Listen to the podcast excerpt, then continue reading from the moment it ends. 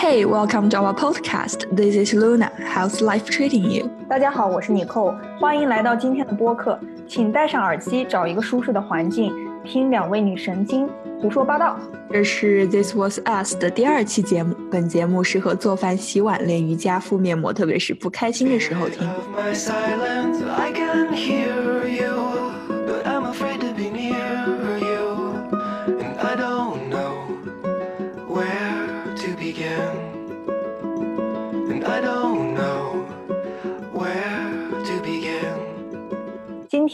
我们要聊的话题是这样的，嗯，在我们之前的自告栏上，我们有写说我们是一个不女权的节目，然后很多人就私信我们说，女权又怎么了？为什么不女权？其实我们想说，我们是想反讽或者是反话，就是不想被贴标签而已。而且同时，我们觉得女权可能太大了，嗯，我们也不想因为女权这个词成为男权的对立。然后，因为听众里还有很多男性，我们也欢迎他们来聆听或者是讨论。嗯，对我感觉现就是在当代中国的环境，女权权好像被就是污名化了很多很多。就像我们在谈论爱国的时候，大家就会说你小粉红，就是明明其实爱国是一个很正义的词，但是大家却要就是给它扣上小粉红的帽子，或者怎么怎么样，因为我们不想接住这个帽子，因为这个帽子太大了，所以我们希望就是嗯。啊、用一个呃相对客观的声音去谈论女性群体，然后让你们看看作为女性群体的我们是如何嗯。和生活打交道的。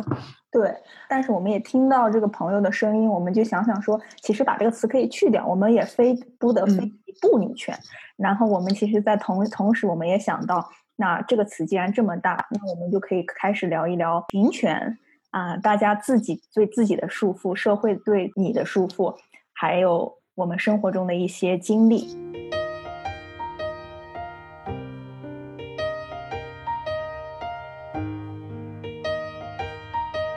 如果女权是代表着就是为女性平权争取，呃，为女性去发声，那我们那我们当然也是 feminist，对吧？那我记得这周我们的一个热搜是 Papi 酱，她因为孩子跟她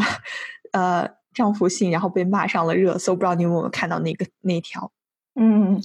对我有看到，然后当时其实我已经删掉呃微博啊等一些热搜这种，嗯、很长时间了嘛。一是原因疫情期间他退了太多东西啊、二也是其实里面热搜这个榜真的是很奇葩。说句实话，大多数时候的那些热搜 top one 都觉得哇这是什么鬼。然后但是那天就是听你还有其他朋友其实都说到这件事情了，我当时反应就是特别奇怪，我就在想，难道我的孩子姓什么，他怎么怎么样，以后要怎么抚养，这不都是我的事情吗？然后以后长大了，这也是孩子的事情，就是爱干嘛干嘛。就是大家为什么会强加给我这个束束束缚，说哦，因为你是 Papi 酱，你必须有这坚持你的 profile，坚持你的形象，必须女权独立，嗯，对吧？那我在想，对那那我我给孩子起趴。他姓趴不就得了吗？我 我我也可以啊，你管得着吗？如果我开心的话，叫 Papi 好了，我的艺名儿多帅。对，因为当时网友吵着说说说是呃说是，既然你贴的是独立女性的标签，那么你就让你孩子如果跟你丈夫姓的话，那你就是驴。虽然我不知道为什么要批评一个女女性是驴，后来我了解了，因为他们说批评她是驴批评女性是驴，是因为就是女驴在拉磨的时候是嗯。没有意识到自己是处于一个被压迫的这个环境，然后还一直就是很开心的在那儿一圈一圈的这个嗯，当苦力，然后所以他们当时骂 Papi 是驴，然后当时我看见我我不知道嗯谁给了你勇气，让你去对一个刚生完孩子的一个女性一个母亲去说她是驴，更何况像你刚刚说的是，他们去批嗯评给一个女性独立的女性去贴标签，那你就是应该让你的孩子跟你姓啊，怎么怎么怎么样，那这个完全就不是我们要谈论的这个女权了，对不对？然嗯后这个女权让我的感觉就是，甚至甚至她都不算。有的人说这是一个激进的女权，其实这个连女权都不算，何谈激进啊？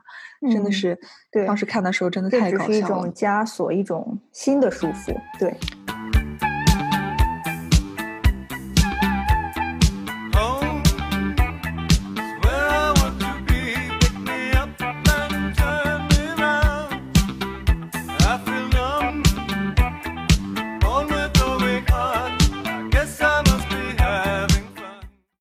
对，嗯，那我们可以把这些事情，这些现在是发生在网络啊，对这个词，或者是对一些为了争取权利、女性权利的女生、女性的一种抨击，或者是一种可嗯限制吧。嗯，但是同时，我们现在也可以放回到我们的生活中，看一看，聊咱们聊一聊，在现实中，我们性别跟我们性别认知认知的性别不同的，有我们的父亲，有我们的异性朋友，有同事，有男朋友，还有这些围观群众。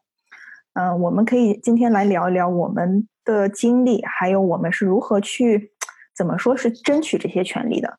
嗯，然后我们现在其实大家也听过我们前期的节目，也知道我们两个人现在正在瑞典。瑞典呢又是女权最盛行，它相当于是如果把女权的运动放在时间线上来说，瑞典是女权运动已经非常超前。时间线上他们很早开始，然后现在他们的状态也是非常超前的一个女权状态。我们也可以聊一聊甚至的事情。嗯。那回到我们说的，就我们身边的周围吧。你其其实，你作为一个已经工作的女性，你有没有感觉在你的工作领域中有没有受到过一些女性福利呀？对，其实说到，我们可以先说福利，再说对这个福利加引号的一种，呃，一种认识吧。时间长了以后的一种新的想法。福利当然有的，比如说。嗯，其实我在国内没有工作过，我我毕了业上了学就开始了在欧洲的工作。然后第一段全职的工作，我是其实在瑞士。那瑞士其实是相对于现在我待的这个瑞典是稍微保守，它应该在整个欧洲还是相对出了名儿的保守。就是它国非常的小，同时他们非常的有民族自豪感极强的一个地方。那个地方呢，去呃去找工作，嗯，你会发现，嗯，它。有很多的叫什么 female program，或者是一些呃呃 morning meeting 啊，呃你你他他们就会有一些面试官 HR，或者是呃那个叫什么他们的一些呃 hiring manager，他们早上就说啊欢迎女女工程师呃来我们的茶话会，我们来给你们介绍介绍我们呃我们的项目，我们我们公司在干嘛，哎这这些有意思的活动。我都想让，我们都想让你们知道啊，就可以，他们就通过约早餐，就是大规模的发出来一些，在学校里贴一些，网站上贴一些活动，或者是在学校的公告板上贴一些一些活动，就是意思就是向女性工程师或者是女性学生示好，让他们来呃公司的一些这些活动，让他们主动选择公司，这其实相当于是开了一条比较好的捷径，因为嗯，你可以比较快的就遇遇到了那个。就是面就可以有决定权、面试决定权的那些人，这些是非常非常多的。嗯，但这但当时我的视角是，其实是从学生跨入社会的那个状态。我觉得，哎，福利还蛮多的呀，这多好，对吧？我们工程师学生里面男女比例失调，哎，对女生来说蛮照顾的，对吧？他我们那时那时候也觉得很理解你们，啊，你们有你你们。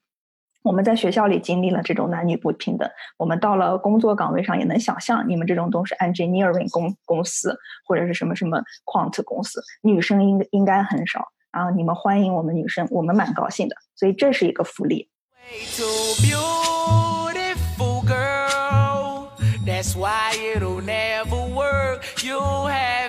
Suicidal, suicidal when you say it's over.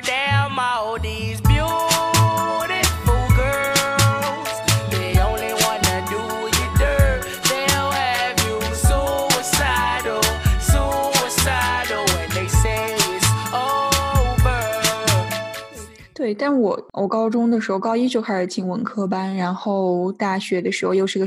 师范类院校，就几乎我身边还是女性朋友会更多，然后大家就更有一种就是就是更加大家是拧成一股绳，然后更更加我感觉不到，就是我可能会受到一些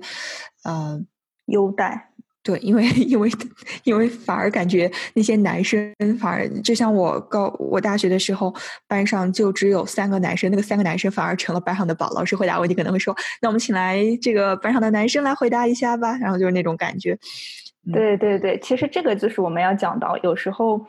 呃，可能在一个就是一个状态下面，当人的性别就是这一个群体的性别比例失衡的时候，有一些略显数量上略显劣势的，它反而其实是需要被。不说被保护吧，就是需要被 balance 的，对吧？其实这这个就是我们所说的，有时候女权可能在某个场景下，比如说像 Luna 这场景下，如果说这时候全班都说啊，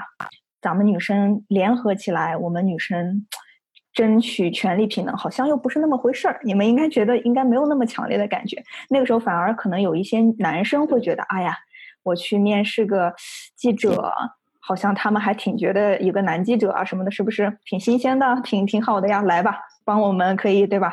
呃，团队里面带来一些，对，就相当于教师男教，如果男性去应聘教师或者是护士这种就是传统女性行业中的话，就会给人一种肯肯定是他们会带有一些优势的。但有的时候我更感觉到这是一对一个 minority 的一个关，因为它是处于少少数数，所以物以稀为贵的那种对他的那个。会关注，就相当于你要去看一些就是大学的官网啊，什么招生的话，那些招生简章上面肯定会你会看到一些亚裔面孔，一些黑人的面孔，对吧？然后就会让你感觉到我们这个 community 是非常多元化的 diversity。嗯，对，是是是是是这样。所以我就说，刚才在前面也说了，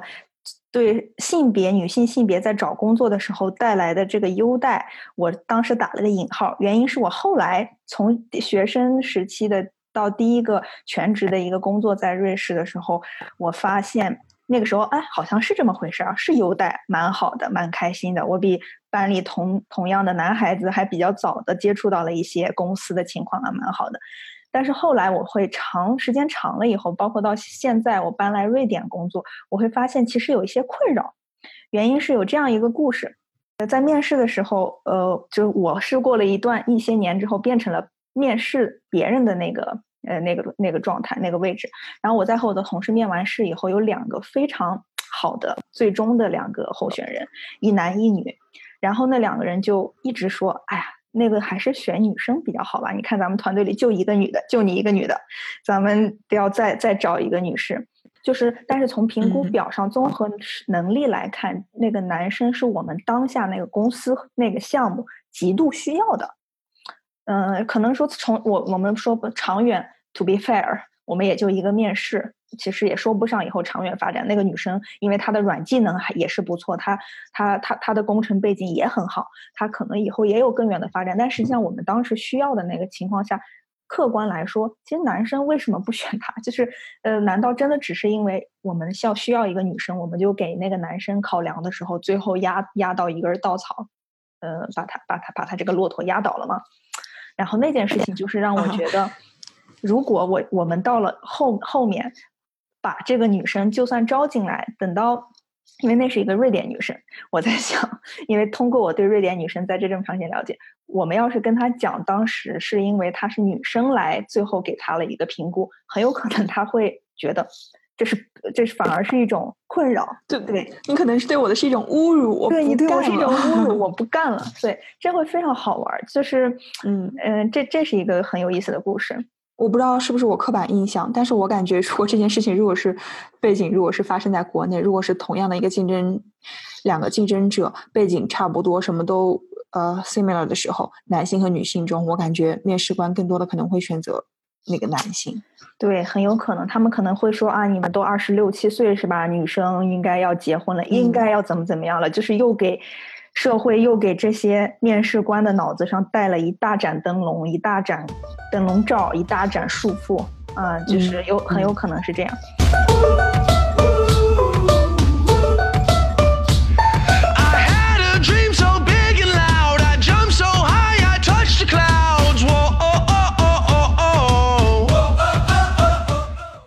这是瑞典的一个例例子。那再说说相对于瑞瑞典更加保守的，可能跟国内或者是跟一些其他国家更加相近的那个例子，咱们说瑞士吧。就是在瑞士，嗯，不是我个人经历，但是有太多太多前辈们同时说到的一个故事，就是有一个国际的国际的留学生，然后毕了业，对吧？那年龄应该还是比较长的那种，呃，硕士毕业生，然后去找了工作。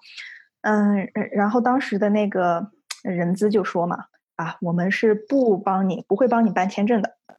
嗯，不过你可以先找一个本地的男人嫁了啊。然后签证就解决了。当时这个故事里的女女主人公就是非常非常受到侮辱，她就就她就在想，如果是一个男性的国际学生求职者，就是这个人资他会说同样的话吗？他会这样这么直接，就是这么冠冕堂冠冕堂皇，就是认知里面这么冠冕堂皇的说，请你先找一个本地男人嫁了吧。他怎么会说？当然，这个人的素质，我觉得人资的素质有待讨论。但其实同时，也也可能是这个故事被润色了太多遍了。但实际上，这这样的事情，我想当下的那个场景，这个状态应该是对的。就是说，这个人给这个求职女性肯定有了一定的歧视。呃，在瑞典这边，你也是需要有一个呃工作签证，你留下来，或者是学生签证。然后就很多很多人，我主要还是。就是可能我知道他们也是出于好意，他们跟我说，那你还不如找一个当地瑞典人嫁了吧，这样你就可以拿到了瑞典签证，你就可以留下来了。然后巴拉巴拉巴拉。但问题是，说这样话的，在瑞典说这样话的一定是国际人士，并不是当地人。对对对，然后其实瑞典本身，他们如果是瑞典，他们就说啊，那怎么办呢？你要不要好好想想，你要不要去呃找一个什么样的工作，或者是你可以从什么这个工作做起来，对不对？你要有这个技能的话，你去考一个什么什么什么什么，你就会想，就是基本上国内朋友，当然他们也是出于好意，他们可能希望我少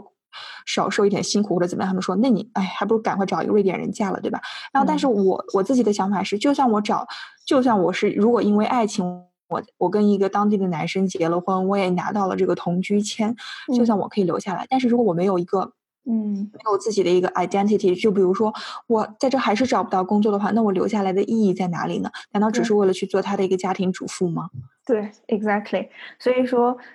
这两个例子就很好的表现到，先说大环境下，瑞士和瑞典。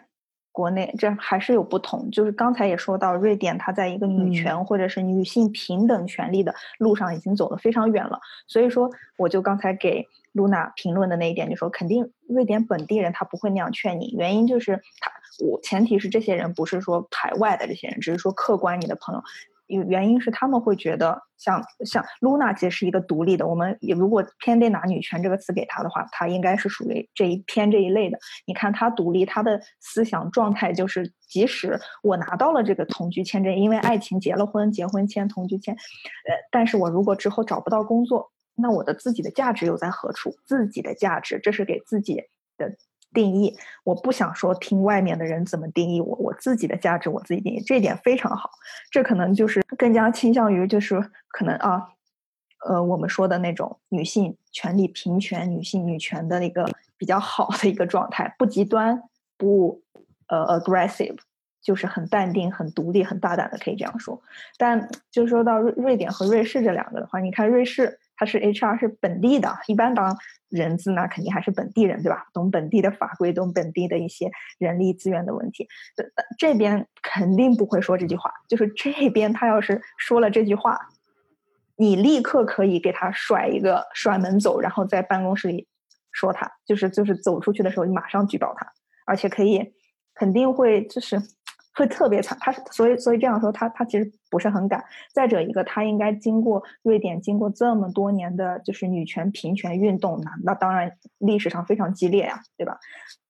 到现在他们在议会里男女的那个数量都是女的比男的多一个，就是 Parliament 议会里女的比男的多一个，这个在。任何一个国家里还没有，就是除了瑞典，可能北欧有可能信息没有 update 的话，有可能挪威啊什么的，但是瑞典应该是最早的这样一个状态。所以，这这种我们虽然虽然虽然我说，就是刚才其实里面有有既说到说到求职，其实既说到我们女性的身份对我们有好处，或者是我们当有一段时间会觉得给我们带来了绿灯。给我们带来了好处，但女性的一呃女权的一个平权或者是机会，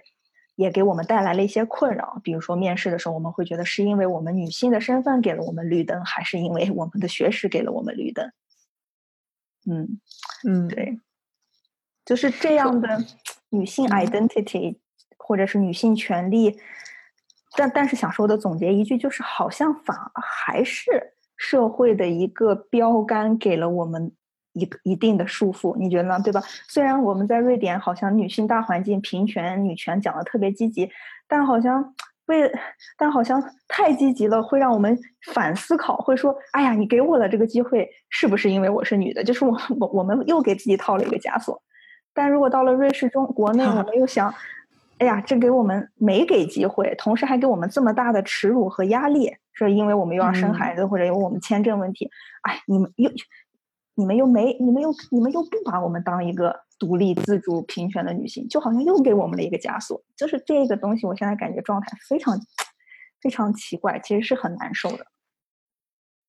对，但这个。那其实，如果你是在感觉到这个过程是给你了 confuse 或者给了你痛苦，那代表其实是，其实我感觉可能是一件好事。至少我们在朝这个方面的路，在朝这个目标在前进。那就比如说，呃，瑞典的话，那你这可能是我们在通往平权道路上必经的一个道路。如果我们还是感觉到，哎，那你是不是就是又因为女性的身份给了我这样或者那样？那我可能。感觉到，那我们还是在处于进步的这个阶段，因为你你还是能体现到这个社会在做出改变，他们可能会还是在呃平权的道路上前进，所以你会感到 confused。对对，所以其实 on the upside，this is a good thing。那当然，就你刚刚说的，瑞典的女权可能是稍稍有点矫枉过正了，to the extreme way。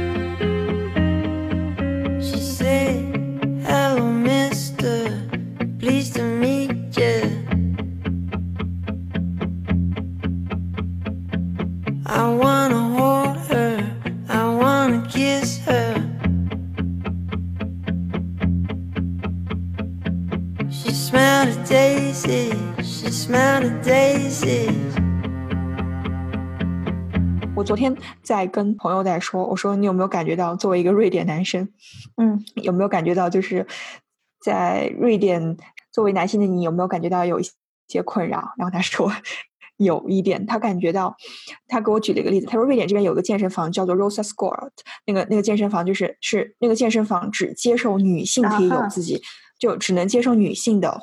会员 membership 只能给女性，然后他说：“那你想一下，他他是男生，他说如果这是一个只接受 male membership 的健身房，那会在社会上引起一个什么样的批斗？让那个 feminist 会怎么样去说？为什么只能男男性有这个 membership 的健身房？为什么女性这个健身房要向女性 say no？对吧？然后他就会说，然后他说。”呃，还有一个，我记得是一几年的时候，然后甚至有一个非常左的瑞典议员，他还说，呃，建议取消男性站立去 P，然后说大家都应该去坐下来去。toilet，然后他这个东西就是就是我们刚才说的社会枷锁，就是你你同样在虽然 Luna 说这是在探索女性平权或者是女权道路上一个探索，我还我我承认现在这个就尽管瑞典已经走得很远了，但是还但是其实还在是探索的路上。你这个例子特别好，就是特别左的极左的人极呃。呃，极力想改变、特别想改变的人，他们竟然也能说你不要站着撒尿了，就是这种事情，你为什么要管得着？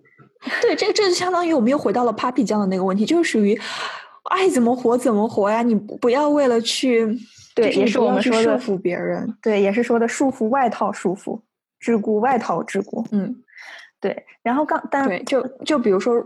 嗯嗯，再比如说瑞典语中，它那个有，就是除了 he or she 的时候，它会创造一个新的词 han，然后代表中性的那个性别。当然，那个中性的是我们说的那个，不是代表那个宝盖头的那个他，它是指男性和女性中间的那个性别。然后我就问了我瑞典朋友，我说你会你你会你会用这个词吗？然后他说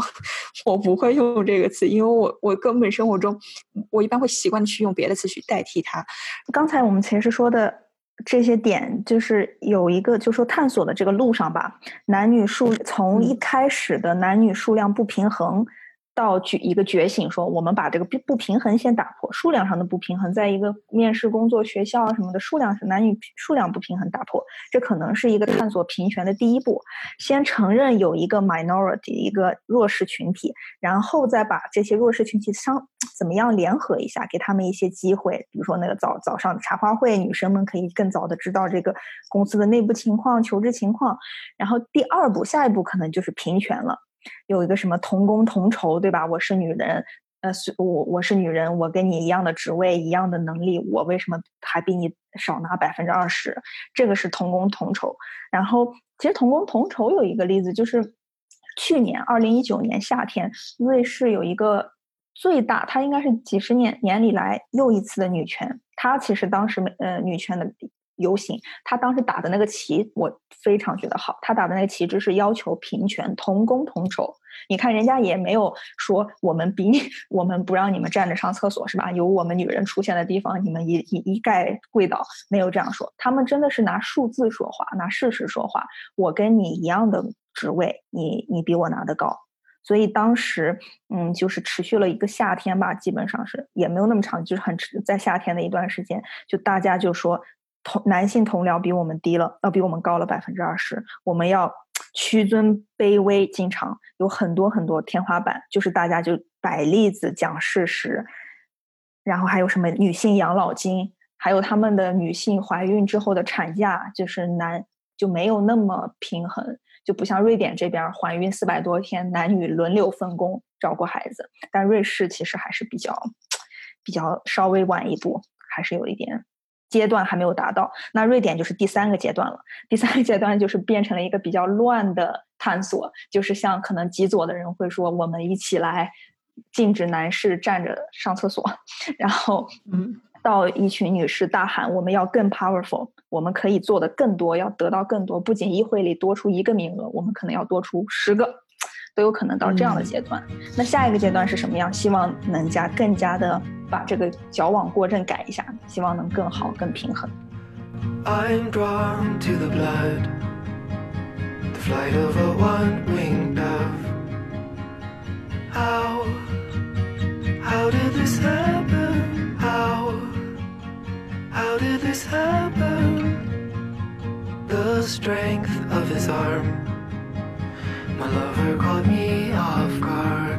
那我们刚刚聊完了工作，那我们现在来说说恋爱过程中这些男女关系又该去如何平等呢？跟我的呃前男友交往的时候，我就感觉到我享受到了很多的女性福利，因为他是个本地人嘛，所以他他会说，嗯，就比如说我们一起去逛超市，然后我每次都会想说，那那这个重物我来拎吧。或者就是两个袋子的话，你一个我一个，或者但他就会说不不不，他说他要他来拎，因为他感觉到男性就是要去照顾女性，然后他会感觉到那我就是他说我的这个 muscle 就是为了去帮助去帮助你的，然后他会帮我拎包，就算我们。呃，出门没有就是没有东西，他也会说：“那你的背包我来帮你拎。”就会感觉到他是我的一个 管家似的那种感觉，就是一直被他保护的那种。包括你还有很日常的，就你去餐厅吃饭，我我感觉正常的话应该是 A A，但是他就会说：“那那我是男生，而且是我约你，我邀请你出。”出来吃饭，那就是我应该我来付款的。当时男性会去多付一点，包括你，你是学，你还是学生，我已经工作了，我应该怎么样，怎么怎么怎么样？他就会给我一大堆理由，让我感觉到，哦，他应该是对你好，也不能说服他。但对，但是但可能我感觉，如果把男男性和女性的这个关系放到一个恋爱过程中的话，你可能又会去重新。去思考构建，那你们之间应该如何去相处？就比如说，对于呃我的前男友来说，他就会想说，我就是要保护你，我就是要帮你拎东西，那我就是要帮你去付款。那这个时候，我就当我 offer 出来，我来付款，但他说不，我我我我作为邀请你出来的我，或者作为男性的我，我应该付款。那我我只要提到了我 offer 到了，他不他不愿意接受，那我不会在外面跟他坚持说不，我来我来。我一般都会属于那好吧，那这顿饭你付，那我可能。嗯，我会给你买一个你你看中的手表，或者是你你看中的什么什么。那下一次我会就是作为一个小礼物给你一个，也也不一定是等值，但是我就会让你考虑的，让你知道我也是有关心你，我也是在为你付出，可能不只是情感，更多也有物质上的一个付出，然后让你感觉到就是安全感，就是这是我去尝试弥补我们的之间的这个男女关系的平等。然后这个可能是更偏物质方面的，那呃，我们两个就一定要有自己相互独立的生活。你有你的在忙的独立生活，我有我在忙的生活。然后我想让他知道，我活的其实也很精彩，不管有没有你存在。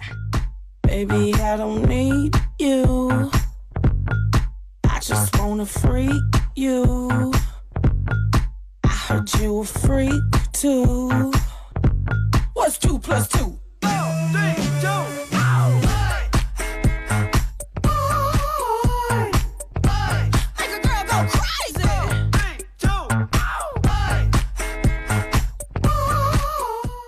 那我想问问你寇，你跟你你跟克师傅在一起的时候，有没有受到一些女性关怀？嗯，其实我我就刚才听露娜一直在讲的过程中，我就一直在 设回忆，不是设想，叫不是也不叫回忆，对吧？我们还还在一起，就是在等于说倒带吧，我们以前怎么样，现在怎么样？因为我我就在想，这个其实没有那么多束缚，从不管是在工作场上，还是在恋爱场上，男女之间或者是异性之间的接触交流，其实也还是应该尊重彼此，就是以尊重彼此来呃来开始的，对吧？职场里男性见呃女性尊重彼此，我们是同事、合作伙伴。然后工生活里，就这是我的可能一个小小世界观吧。生活里其实也是以尊重为比呃为基础的。像我刚才说，嗯、大猪蹄子，你前男友和你，他其实是为爱护你，他是那种就是一种尊重，这是一种尊重。他觉得啊，你现在还在上学，对吧？你 part time 也赚的不多，我可以能帮到你，帮到你。他是而且是那种好意的，嗯、也是在你同意的前提下，对吧？你没有说不，我不要你的这些，你给我投食，我不吃。你没有这样，你是啊你是觉得很感动，你也你也受用，而且你是开心的，就是没有那么多枷锁，也没有这时候就没有什么女权不女权，没有那么多枷锁，就是一一种尊重互助的平等关系，你也帮他在做事情，对，就是大家建立了一种某种关系，然后之后大家是非常的去呃尊重彼此的选择，然后还 enjoy 这个过程，并不是嗯。对而且我我就是并没有给自己建牌坊式的，什么啊，我就是不食对嗟来之食啊，或者怎么怎么样，对吧？就是大家开心就好。对，大家开心的就好，而且又是我们多次这里面说到束缚、枷锁这个词，那这个时候一样的，在生活里，你跟你的恋人相处，跟你的爱人相处，跟你的丈夫相处，也更没有那么多枷锁了，除非。有一些极端嗯例子，或者是一些例子，就是说有有家暴啊，或者是呃不，这里面不仅仅是女男打男打女，还有男打孩子之类的这种情况，那一定不是，这已经不超出我刚才说的平等互助、关爱的生活了，这已经是绝对不可以。然后还有，当然女的打男的也不行，在瑞典其实 太多女性非常强，我今我之前就见到在路上踹了踹了推着婴儿车的男的的老婆。就是当时吓死了，真的是，你就就这样的一个例子，所以这种也不支持，你不能暴力去对待你周围的人。嗯那我这里的例子其实稍稍有点不同，那这里也不是让在座的听众说啊，呃，你扣的枷锁，你扣想把自己呃独立呃那个强势女女性的那个职场上的形象搬搬到工作呃搬到生活里，其实并不是，我觉得这也跟性格有点关系吧。我好像一直是一个比较，就是还会照顾自己，然后也跟我从小就是呃呃家里的教育就是说，你有的困难自己要克服，外面有人欺负你了，你要自己站出来，你要勇敢一点。可能也有这些，当当当，但这些到时候我们后面再说。那说到感情里的话，那我好像是自然而然的，我就。会也不说多付出一点吧，也会自然而然的分一下，就是要 A A 就 A A。我们如果一起买，呃，要买菜的钱，我们就就大家分开，呃，就是你你你这个月放这么多，我这个月放这么多，我们到时候买吃的买啥就用从这里面来。嗯，可能就是这样一个习惯，这种是金金钱物质上的。再者就是说感情上的，就举一个特别有意思的例子，就是就是之前呢，柯师傅，我我我我我在搬我家之前，嗯，我去在在克师傅的家里住过一段时间，然后当时就觉得我是那种极度的受不了，我总觉得我寄人篱下，你知道吗？我总觉得这也不是 我买的房，我我也不掏房租，然后当时家里还有他弟弟，我总觉得还寄人篱下，我想念我当时的前前室友小鹿，超级想念。我说那个时候至少是我一半儿，我一半儿租金，他一半儿租金，我们俩一起租的。现在等于说，我好像想掏吧，他又不掏，我也得尊重他，对吧？对吧？那我就给人家感觉在做饭，在弄这个，我当时感觉就是去你的，这个这个是太太奇怪了，这个事。嗯，后来我就搬到自己的家，然后就觉得非常的舒服和自如，因为可以有自己支配的空间、时间，然后有一种特别的归属感，还有一些掌控感，就没有那么患得患失。嗯，那我就后来想到，即使可能未来步入婚姻和家庭。嗯，那我可能还是会贯彻，我会贯通我现在的这种想法。就即使到时候是要有共有这样的财产，共有这样的嗯房产之类的，我还是会觉得平等的那种感觉是最重要的。嗯，可能在我眼里，就是永远不可能出现谁依赖谁，不管是经济上还是生活上那种感觉，就是双方互相的照顾和扶是，当然要有。嗯，但是平等的那种感觉，非寄人篱下的那种感觉是非常非常的重要的。嗯，那嗯，其实，在。过去的几个月里，有一段时间，柯师傅是突然就是叫停我们的这一段情侣关系，就是有嗯，然后当下我的反应其实并不是说啊，你是不是不爱我了啊？你你要离我而去，发生了什么？其实我没有这种感觉，他有点害怕我无法接受或者什么样，就是选择了他选择了主动逃避，但是后来。但是后来他把自己，呃，隔隔离在他的工作室一段时间，然后就跟我只是保持一些电话联络和有呃 schedule 的 meeting，就特别奇怪。其实有些人可能听来就觉得我是不是被甩了，但实际上我第一时间先是跟他肯跟他确认，就是我没有说你是不是不爱我了，什么什么什么问题。我第一时间只是在确认，就是你是不是要终止这段关系？嗯，我们的情侣。情侣恋情关系是不是出现了问题？你觉得有哪里出了问题不合适？你可以告诉我，这是我第一时间去去想去说清楚和考虑清楚的。然后再者就是要弄清楚原因啊，到底发生了什么？然后就是特别理智，而没有说是怀疑自己就是被抛弃那种感觉吧。然后。但是当然有一种不解和慌张在里面，嗯，刚开始的时候，嗯，当然可能这也是因人而异吧。就算是结了婚的夫妻之间，可能都会对，呃，双方伴侣有一种。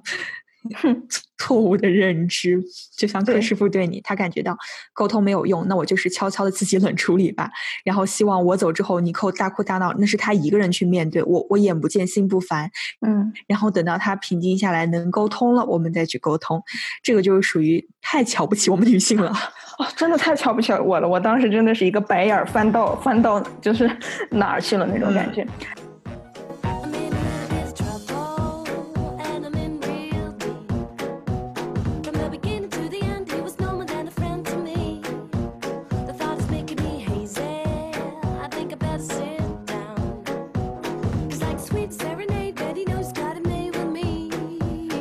然后后来我在就是感觉到被通知叫停，我们就是这个情侣关系要暂停的这个过程中，嗯，我突然其实接到了嗯柯师傅妈妈的电话，然后他当时就跟我说，现在的这个状态就是隔离隔开两个人分分开的这个状态，是不是你想要的？如果这是你想要的，其实你也应该跟他说哦，那就嗯。那我们就结束，或者是怎么样？你可以去主动就 push 这一步，推向这一步。嗯，还是你现在的这个嗯这个状态不是你想要的，只是他自己突然做的决定。然后嗯，他说这个暂停，他压下这个暂停键，这这只是他自己想的，而非你所愿。如果是第二种，那就请你想清楚，你永久的这个分就是分手啊什么的，不是你想要的。至少现在目前不是你想要的，那你就给他这个尊重和时间去让他思考清楚，给他这个时间和空间距离，让他思考，让他自己去想清楚。嗯，按他说的就是暂停，而不是去现在去撕扯，去去去去问问他，去质疑他对你的感情。嗯，然后后来我听了这句话，其实也挺莫名的吧。然后我觉得他为什么会就是以这样一种说法来跟我跟我聊，嗯，但其实他的母亲在这里，我们这一些就是。自从我和柯师傅在一起之后，他母亲的角色非常有意思，其实更像是朋友，因为他母亲也是一个牧师，然后特别，嗯，其实是擅长和人交流，而且跟各种人去了解每个人的想法和心态是他的工作嘛，所以其实他在所有的周围的朋友，包括家人之间扮演的角色都非常神奇，所以他说这个，他给我能打这个电话倒不奇怪，但是他说了这段话让我觉得非常有意思，就是。还是感觉他有是不是有一些什么体验，然后之后我再去跟他，嗯，然后我就问了他一下，就是，嗯，就是您为什么会这样说嘛？然后他就举了他的例子，就是说，嗯，曾曾过过去。几年前，呃，那个她在和她的丈夫离婚的时候，就是发生了非常相似的事情，就是等于说，她她的丈夫有点像是离家出走，就是突然说我要，呃，我我我我们分开一段时间，然后，嗯，她去找到自她去找到自己一个公寓在那边住着，然后留下房子，留下她妈妈一个人，然后。当时他自己是非常的无奈又懵懂、震惊，各种感情都有，肯定要比我更加的伤心和呃不解。嗯，但但是同时他说他当时多了的，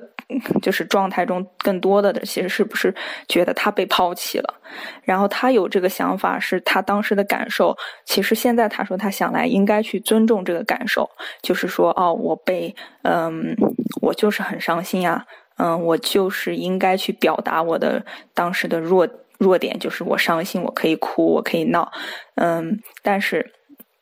但是一点就是说，他不清楚他是不是应该去，嗯，就是再推一把，说你什么意思啊？呃，我们嗯就去跟他争吵辩解，然后就可能想到说。我不服气，我要不就去推一把，然后快速的加剧这个婚姻破裂好了，就干脆把这一步到位，我们就直接呃离婚得了。他不确定是这当时应该做这种事情呢，还是嗯当时应该冷静，让他先处理一段时间，然后再冷处理，然后慢慢的去。去去解决去讨论到底发生了什么问题，这段婚姻出了什么问题，然后他可能当时就说他去咨询了他的周围的父、周围的朋友，他的嗯母亲啊、家人什么的，然后当时所有人对给他的一个嗯呃评论就是，嗯离婚就离婚嘛，你作为一个瑞典女性，对不对？你嗯你你我们瑞大瑞典。女性是啊，独立啊，自主。她当时处在的那个时期，也是属于瑞典，也特别就是一个女权激进的状态中，但是可能属于混沌的状态，就是不。不太清楚这个女权到底是什么，但是反正强加给女女女女人们，就意思说女人们的形象是强大是独立的，就必须要扛下所有那样子。所以说，然后离婚也本来就是瑞典是比较在社会里风行，有而且是狂狂疯狂风行的那种状态，就是很正常。就是这种社会的禁锢好多呀，就是既然说离婚就也也变成了一种常态，那这肯定有历史渊源和社会会形态，但同时何尝不是一种对砸到个人头上来说，当一个人不愿意去接受面对这个事情的时候，你要强加给我离婚正常，离婚离就离这种事情，其实。他当他当时是不想去接受的，但是但是后来因为每个人给他上的枷锁更多，然后他自己可能在这个过程中就有点沦陷了，然后他就说：“好吧，那我就，那我就离吧，就是而且是主动的，快招快刀斩乱麻的离吧，不要给他什么时间空间让他再去想了。你这样等于说你的处理就是立刻伤害了我，那我们就。”嗯放弃吧，放弃这个婚姻。所以他就等于说是推了这么一把，然后就就这样把这个婚也离了。嗯，在然后这边离婚嘛，对半婚姻法。离婚对半，分家产，分分分各种东西，然后他就把婚离了。但是他后来现在在跟我聊，那当时跟我聊那个电话的时候，他是说现在他在想回忆当初，他觉得他被太多人推上了那个位置，他被太多的束缚和枷锁推上了那个位置，他没有去尊重自己的想法。当时自己的想法和对方当时的那个状态，然后没有给到对方他想要的一个东西，同时也没有对得起自己，说他其实当时不想结束，就是嗯，可师傅的妈妈其实当时并不想那个时候结束，其实还有的。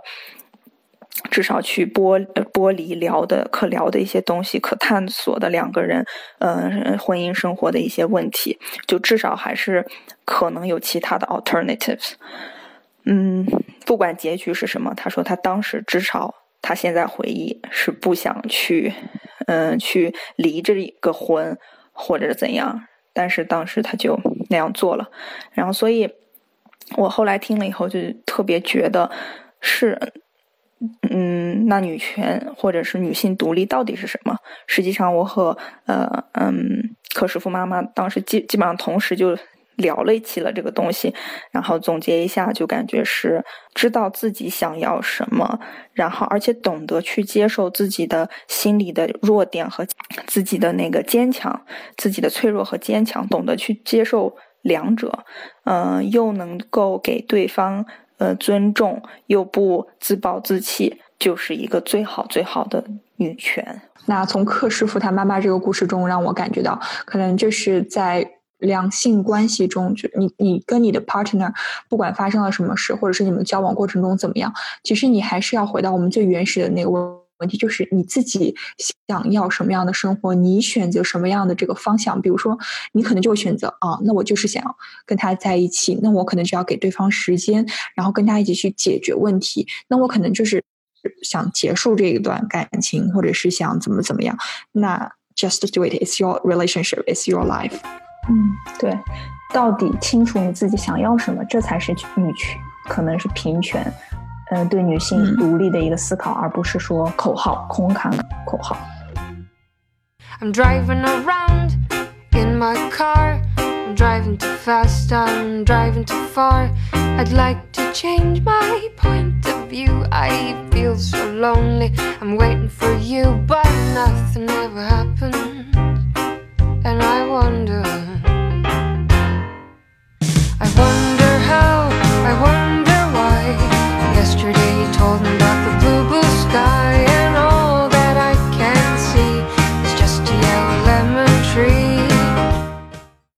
说完感情，我们回到家庭。其实我跟我父母，就是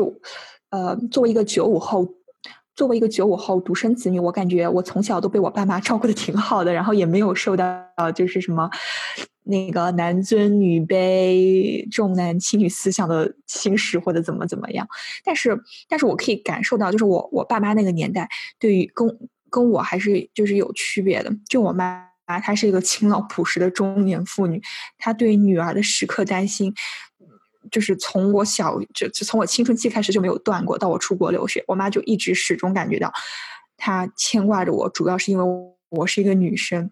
嗯，就是我每次。跟她说你不用担心我，但是我妈会说，那你要是男生，我就不那么担心你。然后这时候我就会非常反抗，我说，那什么叫我我我要是男生，你就不担心不担心我了呢？因为男生就不需要担心了吗？因为你想想，就是那些，因为在我妈她我妈不会想到这一层，因为她当时感觉到，就是如果是 sexual assault，肯定就是只是发生在女生身上，但其实这个 sexual assault can happen to anyone。对，那其实 sexual assault 你可以发生在。boys 身上对不对？那你不会想的就是，那你因为女生，我就会更担心你。但可能是根据 statistically speaking，那可能女性发生女性身上发生的会多一些，所以，呃，就是我像我妈这种中年妇女，她就会很很担心这个自己女儿的这个安全。当然，我我自己也需要注意，对吧？嗯。但是我感觉，就是作为女性，你可能就会受到就是更多的这些。就是这些社会给你带来的这些压力和关注，就包括那我为什么我作为一个女生，我不能想穿什么我喜欢的衣服，或者是在大街上晚上十一二点我都可以很安全的，不用担心的在大街上散步或者怎么样。就是你会发现，可能有的时候你会去想选择你要的那个生活，但是由于嗯世间种种，你会不由己，你会想算了吧。那我现在去大街上肯定不安全啊，或者嗯是这个这个我的小吊带裙是不是太露了呀？要不要换一件保守一点的呀？怎么怎么样？就是虽然你会，我会告诉自己 choose choose your own life，但是我也会有有一些些顾虑，就跟我妈一样，她会担心女儿的安全，我也会担心我的自己的这些健康或者安全。但其实这不应该是我需要去担心的问题。所以当我感觉到我还有这种顾虑的时候，那就代表我的嗯权利没有被得到保护。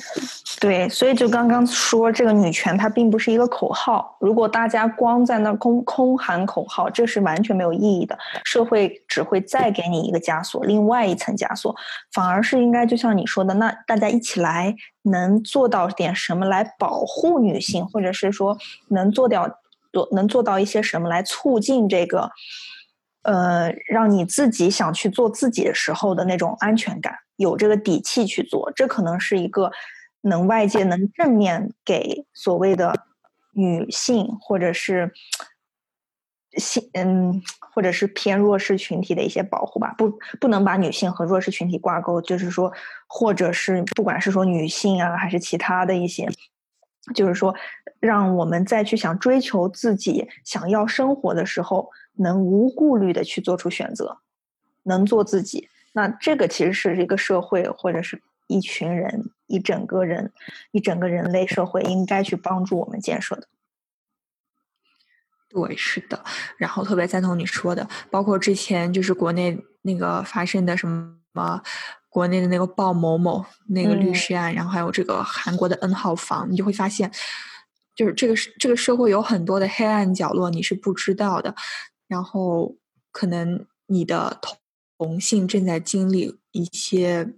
很不好的事情，所嗯以尽自己的所能对周围的人好。其实不只是同性，对异性也是。我们嗯，对。然后说。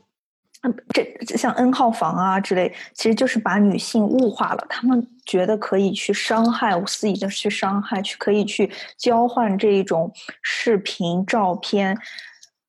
这完全是一个就无可无法接受的一件事情，对吧？这是整个社会完全把女权或者是平等、人权，这已经不不是仅仅是女权，它是人权给抛诸脑后。这种真的是，这种倒退是一种特别残忍的事情。嗯，对。然后讲到讲到底，就是你不要对别人有一些 stereotype，或者是你去想象呢，你就应该怎么怎么样，因为可能就是一个，就是整个社会的认知可能都是会有错误的。那这个就就比如说我最近在追的，我最近在回看的一部剧叫《了不起的麦瑟尔夫人》。